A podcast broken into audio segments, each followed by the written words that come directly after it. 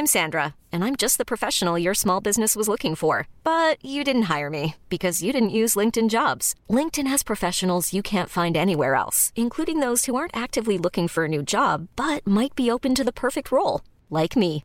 In a given month, over 70% of LinkedIn users don't visit other leading job sites. So if you're not looking on LinkedIn, you'll miss out on great candidates like Sandra. Start hiring professionals like a professional. Post your free job on linkedin.com/achieve slash achieve today. Soufflez, mademoiselle, merci. Avec les chips. Quelqu'un qui a gueulé Qui a parlé?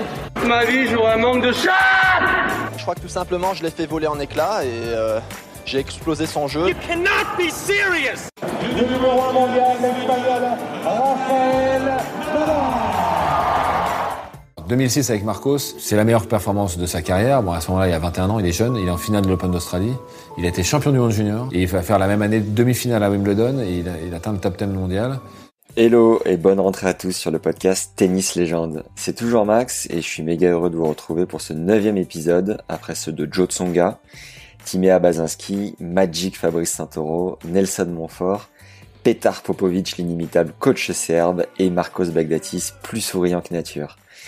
Sur ce podcast, on vous fait entrer dans les coulisses du circuit ATP et WTA à l'aide d'anecdotes, de parcours inspirants et d'histoires croustillantes. Avec des épisodes à la cool, on prend le temps de discuter avec un maximum d'acteurs du circuit pro pour diffuser un nouvel épisode chaque mardi. Alors abonne-toi tout de suite pour être sûr de ne rien rater.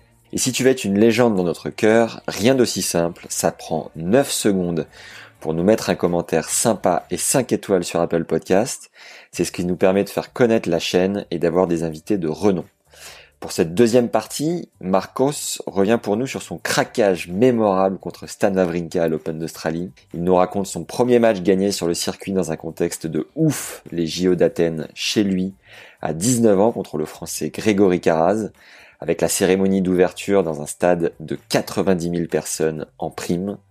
Marcos nous livre la raison profonde pour laquelle il a décidé de jouer au tennis. Il nous parlera de sa femme, rencontrée sur le circuit, et même de sa demande en mariage faite sur le tournoi de Nice. On évoquera son prize money sans langue de bois, près de 9 millions de dollars, la particularité du marché chypriote pour les sponsors. Puis on verra ce qui anime Marcos pour son après-carrière. On entend un peu ses enfants à la fin, mais en même temps c'était son plus grand rêve, au-delà de, du tennis, de fonder une famille, alors que demander de plus? Comme d'habitude, l'échange est à retrouver également sur YouTube. Abonnez-vous et mettez-nous un commentaire, c'est toujours un bonheur de vous lire. Place à cette deuxième partie avec Marcos Bagdatis. Bonne découverte et bonne écoute à tous. Le, le tournoi que tu aurais préféré gagner sur le circuit, c'était lequel finalement? Bah Wimbledon. Bah, ouais. C'est l'histoire du tennis quand même. Est-ce que tu peux nous raconter ce légendaire pétage de plomb qui s'est produit euh, à l'Open d'Australie en 2013 contre Wawrinka? La vidéo fait presque 3 millions de vues. Qu'est-ce qui s'est passé, Marcos? Bah, qu'est-ce qui s'est passé? J'ai craqué. Je suis pas fier de moi. J'ai toujours dit que c'est un moment de ma carrière que je suis pas vraiment fier parce que euh, c'est pas l'image qu'il faut. Bah, il faut. Je veux donner euh, aux, aux, jeunes joueurs euh, ouais. de tennis sportif.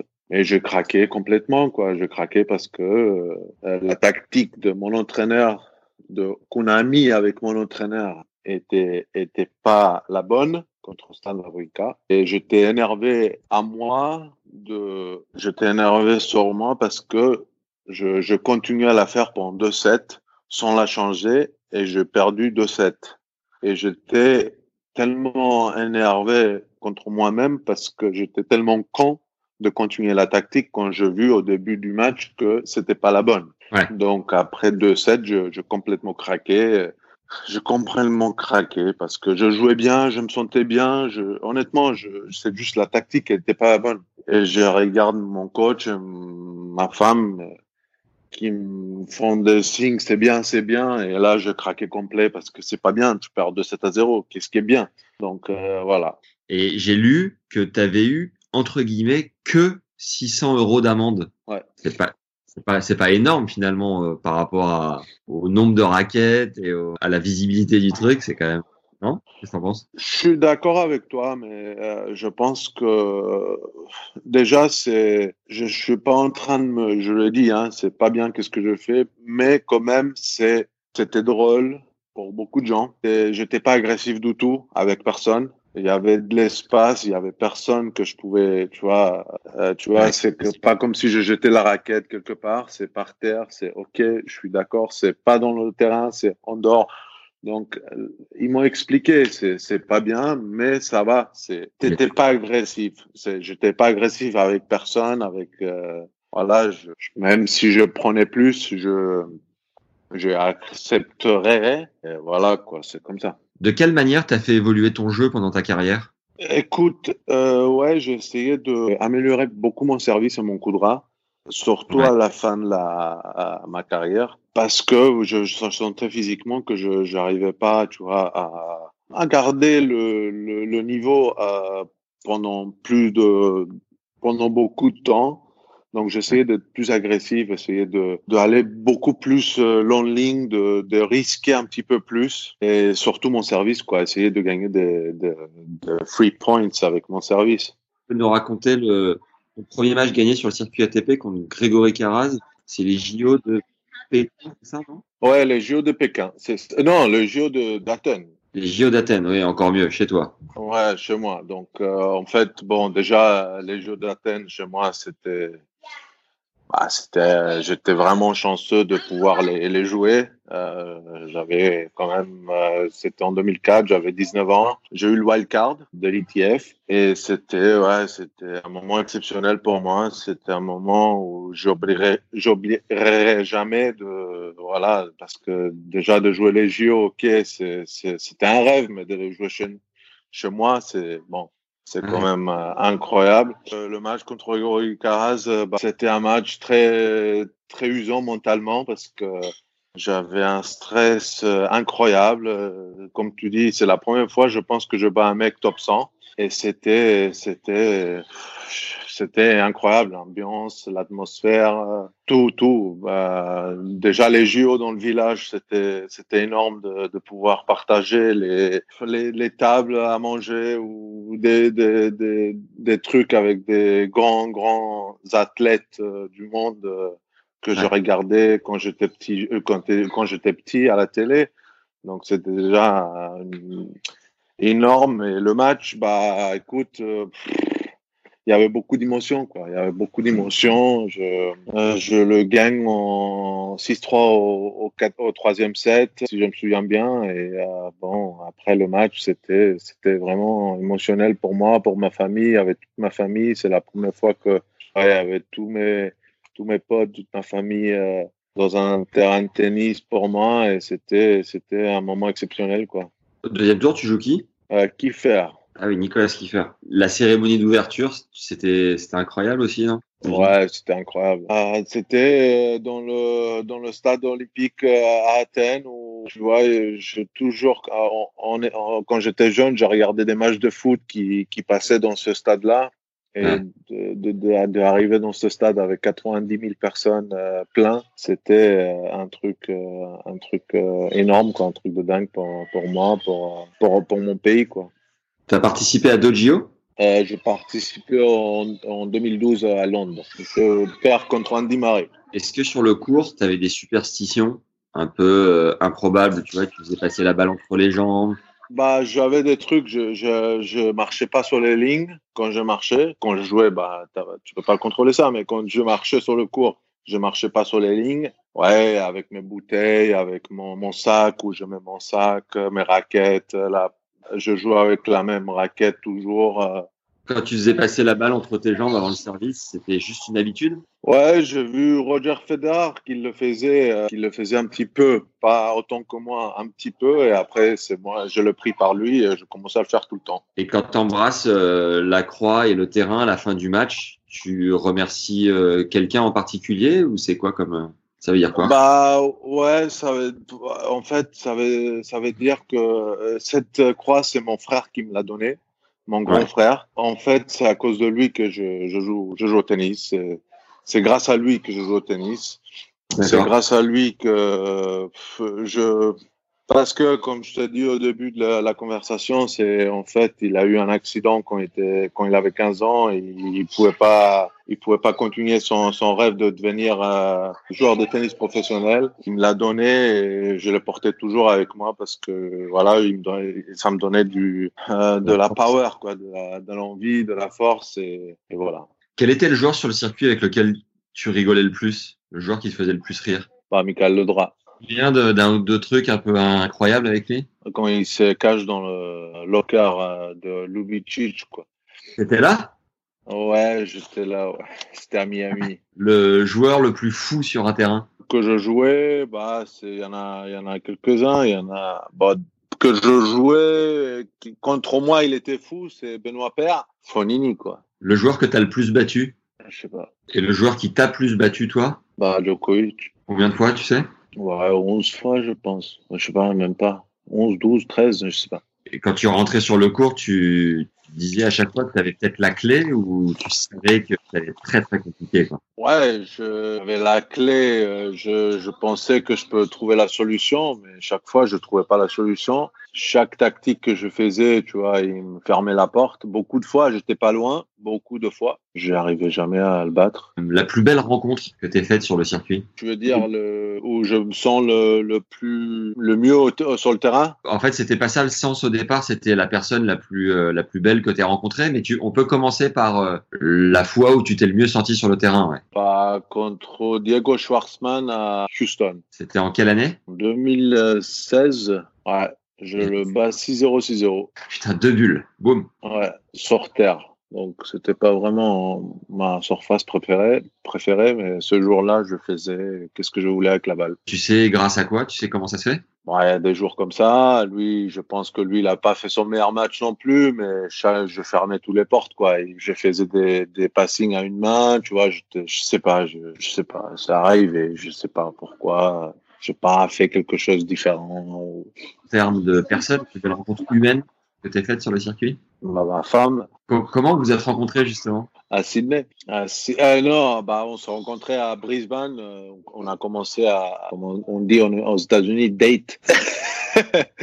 mais à on a commencé à sortir euh, à Sydney, mais on s'est rencontrés en 2000, euh, 2011, euh, 2009 à, à Melbourne. Et t'as fait ta demande sur le circuit? Ta demande en mariage? Ouais, à Nice, dans, pendant le tournoi de Nice. C'est bon ça. La plus grosse fiesta que t'aies faite sur le circuit, la plus grosse partie? Oh putain. Euh, avec les joueurs, bah, c'était plutôt dans les challengers euh, qu'on était plus jeunes. Avec Doudicella, par exemple, au Brésil, on a fait une bonne. Avec Andreissa, Doudicella, euh, Melo, euh, on a fait une bonne. Ça dans quelle ville? À Belo Horizonte. Génial. Marcos, t'as gagné 8 918 917 dollars. Qu'est-ce que tu penses de ce montant? Rien, pour moi, euh, je suis heureux euh, de pouvoir avoir euh, une très jolie, et, comment dire, très bonne famille. J'ai Ouais. trois enfants, j'ai une très belle femme, j'ai toujours voulu ça et bon, cet argent m'a aidé à, à les supporter, à être là pour eux, à, à aider beaucoup de gens de ma famille aussi, mes parents et voilà quoi, c'est ça. L'argent pour moi, c'est pour ça que qu'on a besoin. Donc, si c'est 8 millions, 6 millions ou 10 millions, ça, voilà, pour moi, c'est pas ça qui compte. C'est, qu'est-ce qui compte, c'est, avec cet argent-là, c'est pouvoir aider, faire les choses et euh, voilà, quoi. Est-ce que tu te souviens de la pro- du premier gros chèque que t'as gagné et est-ce que t'as ressenti? C'était à Bâle, euh, quand je passais les, en 2005, quand je passais les qualifs et je, je fais finale. Bah, j'ai ressenti pas de différence, quoi. Tu vois, pas de différence. Pour moi, c'était plutôt, putain, je, tu fais finale à balle, ton ranking il monte. Je pouvais être tableau dans les grands chelams. euh, c'est voilà quoi, le chèque elle-même, euh, lui-même. euh, le, le plus gros craquage, la plus grosse folie financière que t'aies faite sur le circuit euh, et qui finalement n'avait pas beaucoup de sens Tu penses que c'est quoi? Bah écoute, j'étais pas trop. Dépensier pas Ouais, j'étais pas trop quoi. Je voilà, j'avais besoin de voiture. Bon, j'ai acheté une voiture que j'aime, pas une Aston Martin ou une Ferrari, mais jamais eu des montres. Je, suis pas trop montre. C'était plutôt euh, le placement. Euh, je plaçais mon argent dans l'immobilier un petit peu et un petit peu dans la terre à Chypre.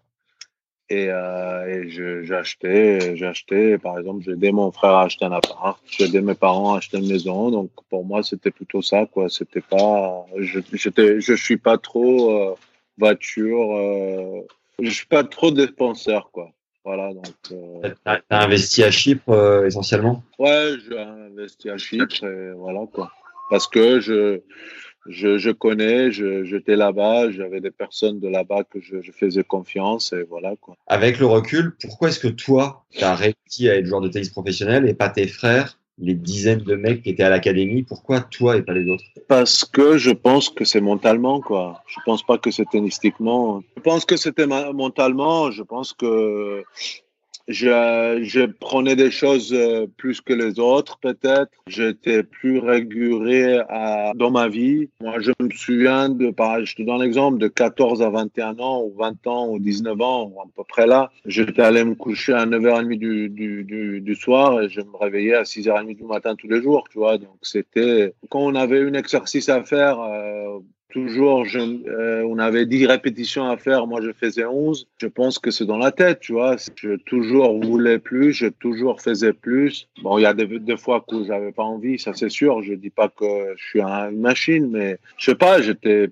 je sais pas, je, je peux pas dire. Peut-être plus intelligent, peut-être, je sais pas, je sais pas vraiment parce que, mais je pense pour, pour, pour réussir, il faut faire des choses, il faut vouloir plus que qu'est-ce qu'il faut faire, il faut toucher tes limites, il faut arriver à. Je, je me souviens bien quand je quand j'avais mal aux muscles, quand je faisais un exercice, je me disais à moi et mon préparateur physique, j'aime ça, quoi. Il faut aimer ça, il faut être un masochiste, quoi, tu vois. Et il y a, il y a des gens qui peuvent pas faire ça, ils peuvent pas être masochistes. Chaque fois, ils ont un- une douleur euh, au muscle, c'est non, je peux plus, euh, j'arrête. Donc, donc je pense que c'est ça, quoi. C'est ça qui m'a fait euh, faire réussir. Plus le talent, bien sûr, mais je pense pas que c'est que le talent, quoi, parce que parce qu'il y a beaucoup de joueurs talentueux qui qui n'arrivent pas, quoi.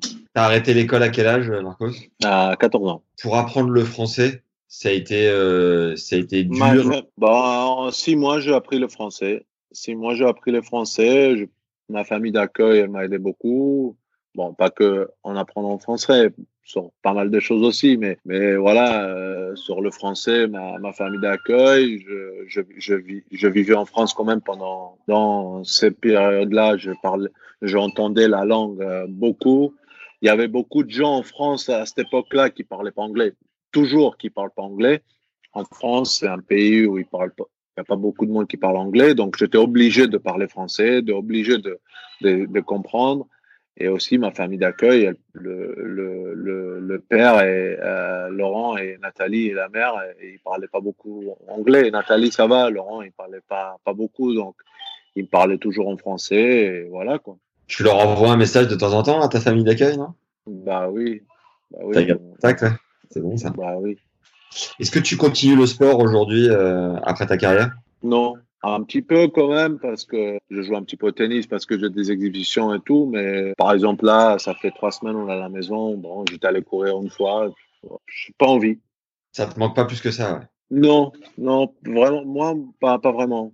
Pas, pas énormément, je suis bien. Euh, Bon, si j'ai avec des enfants, il faut. T'as t'as pas vraiment, tu vois, c'est pas comme si t'as rien d'autre à faire et tu te dis bon, euh, j'en ai marre, je vais aller courir ou je cou- cours après les enfants. When you're ready to pop the question, the last thing you want to do is second guess the ring. At Bluenile.com, you can design a one of a kind ring with the ease and convenience of shopping online. Choose your diamond and setting. When you find the one, you'll get it delivered right to your door. Go to Bluenile.com and use promo code LISTEN to get $50 off your purchase of $500 or more. That's code LISTEN at Bluenile.com for $50 off your purchase. Bluenile.com code LISTEN.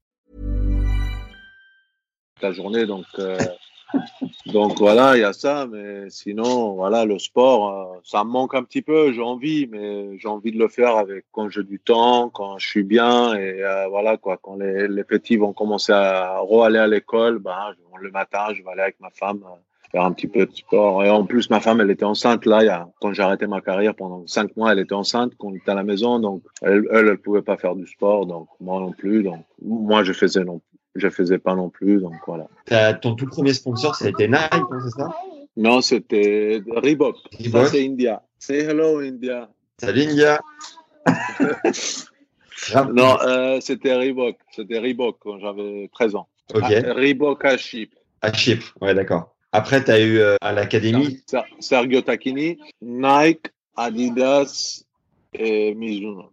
Et quand tu avais le drapeau chypriote sur tes tenues? On a arrêté avec Nike euh, pardon, en 2004. Je décidais de mettre le drapeau parce qu'il n'y avait aucune euh, compagnie qui voulait euh, me sponsoriser. Ouais. Et après, quand j'ai fait finale à balle, euh, il y a Adidas qui est venu et voulait le, me sponsoriser. Donc, j'ai mis Adidas.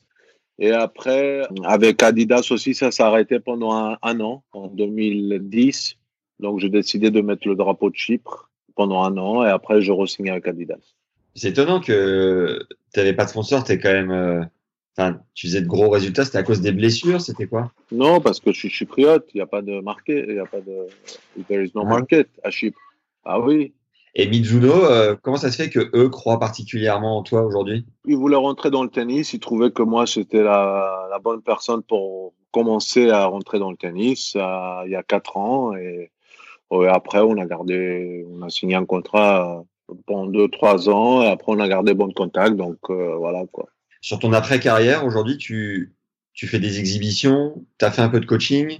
Ouais. Bah, j'ai tout essayé pour le moment. Je sais tout pour voir qu'est-ce que j'aime. Je, je. Mon objectif, c'est monter un petit club à, à Chypre ici avec, euh, avec ma femme et petit à petit, euh, peut-être ramener des gens de l'étranger. Le, le temps à Chypre, il est bien. Même Ouais. en novembre, décembre, où les joueurs ils peuvent, ils, peuvent- ils veulent faire euh, la préparation euh, off-season. Le, le, le temps, il est bien. Donc, euh, ça peut, je vais mettre des, je vais faire des insta- installations pour qu'ils ils peuvent venir à Chypre pour s'entraîner, quoi. Ok. Et, et aider aussi le tennis à Chypre. Yes. Tu fais combien d'exhibitions par an? Entre 9 à 12. Et j'ai vu, t'en faisais une au Royal Albert Hall, c'est ça? Tu peux Ouais, nous... exceptionnel. C'est un lieu incroyable. Tu peux nous raconter un peu comment ça se passe? Bah, déjà, quand tu, quand tu rentres dedans, c'est, la lumière, le son, le bruit, quand quelqu'un il parle ou quand, quand tu bouges sur le terrain, tu vois, le, le son est exceptionnel, la façon que tu, que tu entends les choses, c'est exceptionnel. Et l'ambiance dedans, quand il y a des gens qui applaudissent, qui gueulent, qui rigolent, c'est, encore, c'est encore mieux. Moi, j'étais, moi, je, bon, c'est pas, c'est pas très grand, tu vois, c'est pas, c'est pas comme US Open où tu as 22 000 personnes, mais quand tu rentres dedans, tu, tu sens un truc, euh, his- l'histoire, euh, c'est quelque chose de spécial, quoi. T'as joué avec qui là-bas? Euh, Ferrer, Ferrero, Philippe Poussis, Haas, Greg Ruzetski, Banisevic, bon, il y avait tout, il y avait tout le monde, quoi. Tous les vieux. Et Ouais, tous les le- vieux, moi. tu, tu fais le, tu fais le senior tour un petit peu. Hein. Bah ouais, un petit peu, c'est c'est rigolo, c'est sympa. Qu'est-ce que tu ressens quand tu coaches aujourd'hui? J'ai mes idées à moi et j'essaie de les, de les expliquer aux joueurs, quoi. Je ressens, je ressens, j'aime bien, j'aime bien. Ça te plaît, ouais? T'as accompagné Ouais. qui jusqu'à maintenant? Svitolina, et c'est tout. Sur combien de semaines? On a fait euh, six semaines ensemble, deux semaines à Dubaï, préparation. On a fait quatre semaines en Australie. En fait, je fais très peu de semaines avec elle. Euh, Et après, il y a le truc qui est arrivé, euh, qu'on a un petit peu arrêté. À- au Mexique et à Indian Wells, Miami, je pouvais pas voyager à cause de, de difficultés familiaux. On s'est dit après Miami, on dis- discute pour voir euh, quelle semaine on peut faire ensemble en, Europe. Et après tout, euh, le virus est arrivé, donc euh, bon, on verra bien. T'aimes bien retourner sur le circuit avec elle? Enfin, vous avez une bonne complicité? Ouais, je, je, je, bah, je la connais depuis pas mal de temps. Je, on a discuté de son tennis beaucoup de fois avant. Euh, euh, je peux pas dire que je l'ai aidé, mais je, tu vois, je, je parlais beaucoup avec elle. Euh, ouais, j'aimerais j'aimerais bien, si c'est possible, à continuer à l'aider, à trouver une solution parce que je pense qu'elle a, elle peut, elle peut gagner un grand chelem. C'est dommage que cette fille, elle a pas gagné encore un grand chelem et c'est dommage que, parce que moi, je pense qu'elle peut, elle peut aller jusqu'au numéro un mondial, quoi. T'as commenté aussi pour le dernier euh, master en grec, c'est bien ça? Ouais. Ouais, pour une, une télé grecque, ouais. Et c'est quelque chose qui te plaît, que tu as envie de continuer de faire, ou ça reste une expérience assez... euh, assez Ouais, rare? Pourquoi pas? C'est c'est sympa. Je trouve que c'est c'est- vraiment sympa. Tu, tu vois le, le tennis euh, dans une autre euh, vision. euh. Tu le regardes pas comme comme un fan. Tu vois, T'es- t'es- il faut analyser chaque, pas chaque point, mais il faut analyser le jeu. Et Ouais. je trouve que c'est c'est sympa, quoi. C'est- cool. Ici, euh, sur l'île de Chypre, tout le monde te reconnaît quasiment, non? Bah, tout le monde, la génération que, qui ont vécu moi, ouais. Les petits, euh, les plus, les plus jeunes maintenant, les, non, pas, pas vraiment. Bah, oui, mais voilà, quoi. Et ça te, ça te plaît ou, euh, ou tu préférais être anonyme ou comment tu, comment tu vis ce- la notoriété? Bah, tu prends l'habitude, je, je peux dire. Tu, tu prends l'habitude, euh, je peux pas dire que tu, ça te plaît ou pas, tu vois, tu prends l'habitude, c'est, c'est comme ça et, et vraiment, ils sont positifs, les gens à Chypre sont vraiment positifs avec moi. J'ai jamais de, tu vois, dans les, dans la rue, tu vas au supermarché avec tes enfants, ils sont super sympas, tu vois, donc les gens sont sympas, ils disent que les choses, les bonnes choses. Voilà. Est-ce que pour toi, Chypre, c'est le plus bel endroit du monde? Le plus bel endroit, non, parce qu'il y a, y a beaucoup de beaux endroits dans le monde, mais pour moi, pour, pour, pour grandir une famille, pour, euh, pour avoir une vie tranquille, pour euh, une vie safe, euh, sans, sans perdre du temps dans le trafic, sans perdre du temps, tu vois, dans, dans les trucs, tout est prêt. Moi, j'adore parce que voilà, tu peux avoir le temps, il est exceptionnel. Tu as, as huit, huit mois dans l'année, tu as du soleil, tu peux te baigner. Il y a la plage, il y a, la, il y a les montagnes où il y a, tu peux skier à 45 minutes de la plage. Donc c'est vraiment, c'est vraiment, c'est pour moi c'est c'est c'est cool et c'est sympa quoi. Et c'est tranquille. Moi j'aime la, la tranquillité. Quel est le plus gros regret de ta carrière? Euh, J'en ai pas, mais si je pouvais refaire ma carrière, tu vois, je peux pas dire que je changerais rien. Bien sûr, je changerais de, de chemin que j'ai pris ou de, des décisions que j'ai pris ou ou des choses. Il n'y a pas de quelque chose de spécifique, mais c'est sûr que je trouverais un truc pour changer parce que je pense que je pouvais faire mieux, euh, éviter quelques blessures, euh, travailler peut-être un petit peu différemment à, à des moments. Mais regretter, c'est c'est dur à dire. Regretter après, tu vois, euh, parce que je sais où je, où, où je moi-même je viens. Euh, si tu me dis à, à 12 ans, tu es chypriote, tu vas réussir, qu'est-ce que tu as réussi? Moi, moi, je signe direct. Ouais. Euh, et voilà, quoi. Donc, euh, donc regretter, c'est c'est un mot très, très dur à dire. Mais oui, je pouvais faire mieux, ça c'est sûr. Tout le monde peut faire mieux. Même Federer, si tu le demandes, je pense qu'il peut te dire ouais, je pouvais gagner Roland Garros au lieu d'une fois, trois fois.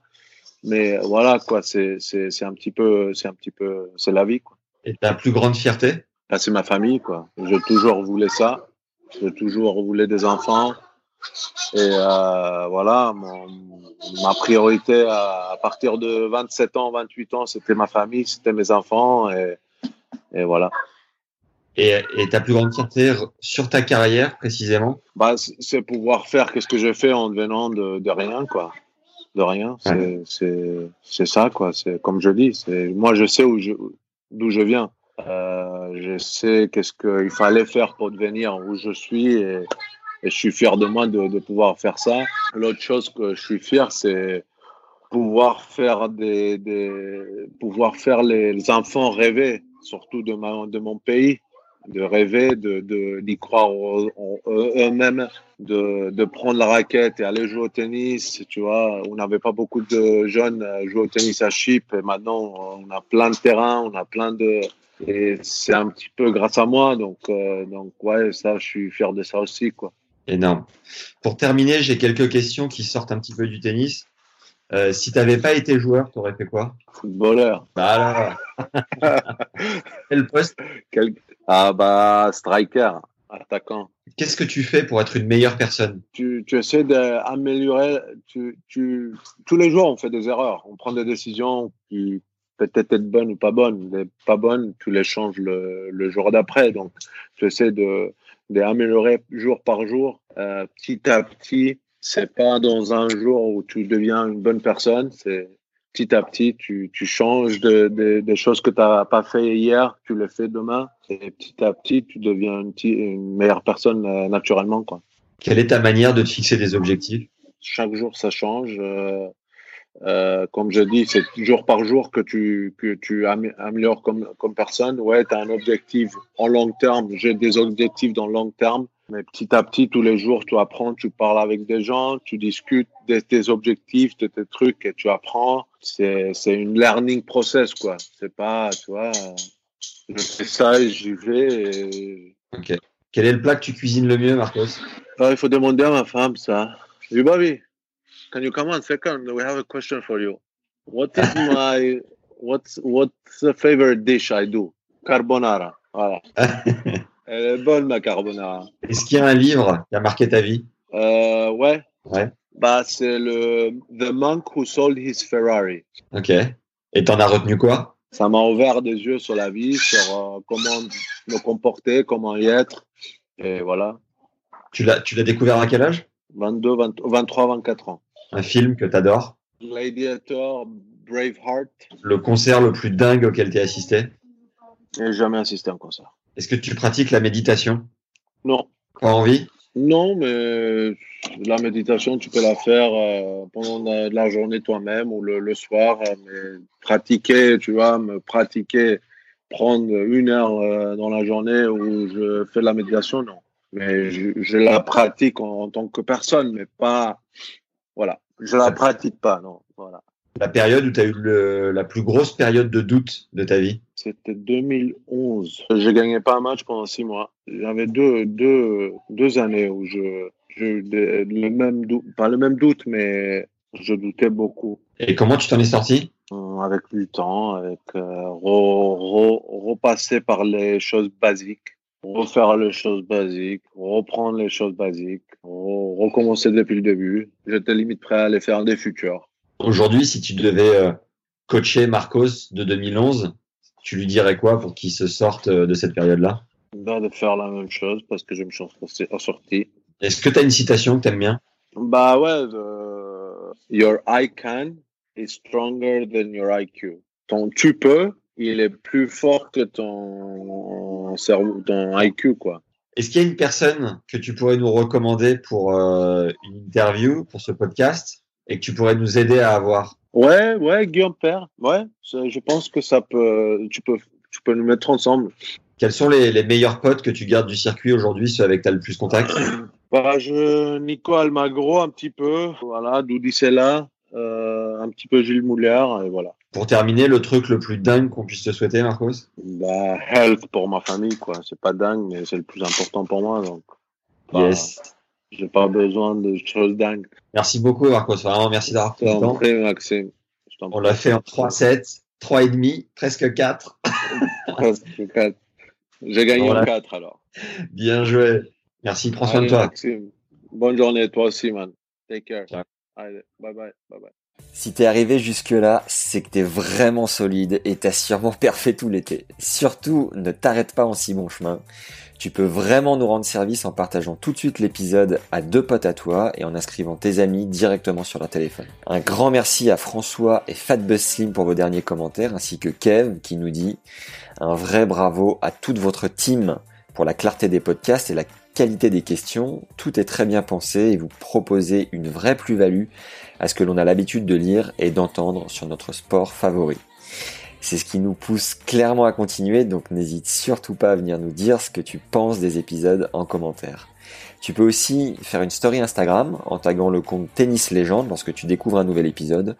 On te repostera illico. Avec Johan, le fondateur de Tennis Légende, on a aussi mis en place un compte Tipeee si tu veux nous soutenir entre la préparation, le tournage, le montage et la diffusion, chaque épisode représente environ 10 heures de travail. Tu peux nous encourager donc à tout donner chaque semaine à hauteur de 2 euros, soit un café par mois ou plus si le cœur t'en dit. Le lien pour y accéder est dans la description de l'épisode. Un big merci à notre tout premier tipeur, John Cost, ça nous a tout simplement fait l'effet d'une rétro gagnante en demi-volée et sur balle de break à 4-4 au troisième. Je vous laisse imaginer les palpitations qu'on a ressenties en découvrant la nouvelle. Et pour finir, si t'es pas au courant, on fait des t-shirts légendaires que tu peux trouver sur notre boutique en ligne, boutique.tennislegende.fr. T'as le lien juste en dessous dans la description de l'épisode. Voilà, c'est tout pour cette semaine. On se retrouve mardi prochain. À très vite pour un nouveau contenu. Ciao.